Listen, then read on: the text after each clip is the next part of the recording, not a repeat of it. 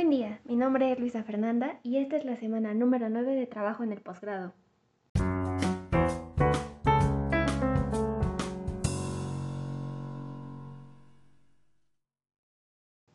En esta semana, las actividades de trabajo consistieron en realizar un ensayo sobre el análisis de componentes principales, así como realizar un podcast opinando sobre el trabajo y las lecturas. Como se había mencionado en trabajos de semanas anteriores, los avances en las capacidades de recopilación y almacenamiento de datos durante las últimas décadas ha provocado una sobrecarga de información en la mayoría de las ciencias. Actualmente los conjuntos de datos de alta dimensión presentan muchos desafíos matemáticos y están destinados a dar lugar a nuevos desarrollos teóricos. Si bien ciertos métodos novedosos computacionalmente costosos pueden construir modelos predictivos con alta precisión a partir de datos de alta dimensión, sigue siendo de interés en muchas aplicaciones reducir la dimensión de los datos originales a partir de métodos multivariantes de reducción de la dimensión. Hoy en día existen un gran número de métodos de reducción publicados en la literatura, como lo son el análisis de componentes principales, factorial, correspondencias, escalonamiento óptimo, homogeneidades, entre otros. Para llevar a cabo con éxito la aplicación de cualquier técnica de análisis multivariante, 1. Es importante definir el problema de la investigación así como los objetivos, pero también elegir la técnica multivariante más conveniente.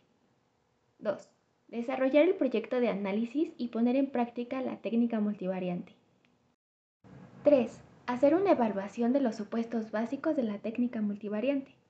4 hacer una estimación del modelo multivariante y una valoración de su ajuste. 5. Hacer una interpretación de los resultados. Y 6. Hacer una valoración del modelo multivariante. Pero específicamente en esta semana hablaremos sobre el análisis de componentes principales. El análisis de componentes principales es una técnica de análisis estadístico, multivariante, que se clasifica entre los métodos de simplificación o reducción de la dimensión y que se aplica cuando se dispone de un conjunto elevado de variables con datos cuantitativos. Pero, al mismo tiempo, se busca obtener un número menor de variables a partir de una combinación lineal, a las cuales se les denomina componentes principales o factores, cuya posterior interpretación permitirá un análisis más simple del problema estudiado. El análisis de componentes principales fue inventado en 1901 por Carl Pearson Asimismo, es uno de los métodos más antiguos y ha sido redescubierto muchas veces en muchos campos,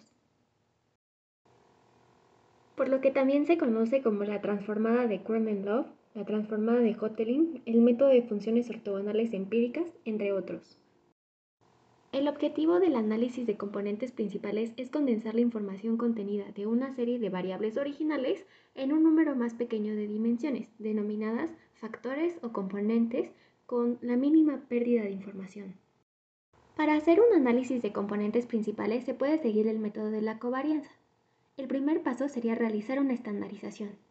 El objetivo de este paso es estandarizar el rango de las variables iniciales continuas para que cada una de ellas contribuya por igual al análisis. El segundo paso es realizar una matriz de covarianza. La matriz de covarianza nos permite comprender si existe alguna relación entre las variables del conjunto de datos de entrada, algunas veces las variables están altamente correlacionadas, de tal manera que contienen información redundante. Entonces, para identificar estas correlaciones, calculamos la matriz de covarianza. El tercer paso consiste en calcular los eigenvalores y los eigenvectores. Dado que la matriz de covarianza es cuadrada, podemos calcular estos dos conceptos, que ambos son importantes y nos brindan información útil sobre nuestros datos. Mediante el proceso de tomar los eigenvectores de la matriz de covarianza, podemos extraer líneas que caractericen nuestros datos. Y, posteriormente, el resto de los pasos implican transformar los datos para que se expresen en términos de líneas. El cuarto paso es calcular los componentes principales y detectar el vector de características. Una vez que se encuentran los eigenvectores de la matriz de covarianza, el siguiente paso es ordenar los eigenvalores de mayor a menor. Esto le da a los componentes el orden de importancia y así se puede decidir ignorar los componentes de menor importancia. En este proceso siempre hay algo de pérdida de información, pero si los valores propios son pequeños, no se pierde mucha. Posteriormente se tiene que formar el vector de características. Este se construye a partir de tomar los vectores que se desea mantener en la lista original y se forma así una matriz con estos vectores en las columnas. Por último, como quinto paso, es formar nuestro nuevo conjunto de datos. Y es que una vez que hemos elegido los componentes de vectores que deseamos mantener en nuestros datos y formando un vector de características, simplemente tomamos la transposición del vector y lo multiplicamos a la izquierda del conjunto de datos de la original transpuesta.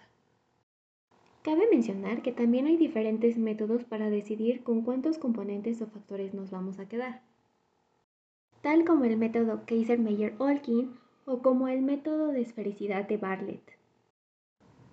Para concluir, podemos decir que la aplicación de métodos estadísticos a campos específicos ha dado lugar a nuevas disciplinas debido a sus adaptaciones específicas a los requisitos de datos y la interpretación de los resultados específicos de las disciplinas que los utilizan.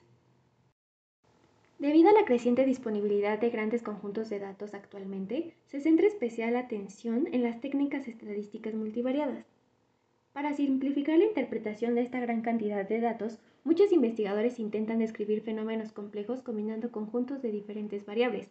Sintetizar fenómenos multivariados es una forma adecuada de representar problemas económicos, sociales y ambientales del mundo. Las aplicaciones de análisis de componentes principales a problemas geográficos son cada vez más diversas. Sin embargo, muchas aplicaciones ignoran las características espaciales de los datos y simplemente aplican una ACP estándar. Sin embargo, tales efectos son a menudo vitales para una comprensión más completa del proceso dado, y aquí el análisis de componentes principales puede ser reemplazado por uno ponderado geográficamente. Por último, me gustaría agregar que esta semana de trabajo fue muy ardua, el tema fue difícil de abordar y en realidad me costó bastante trabajo redactar mi ensayo.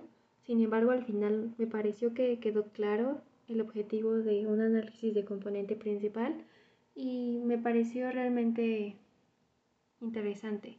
Ojalá que la próxima semana haya oportunidad de realizar algún ejercicio y en general las lecturas me parecieron buenas. Sin embargo, en esta ocasión sí recurrí a mucha bibliografía y trabajos citados de la web.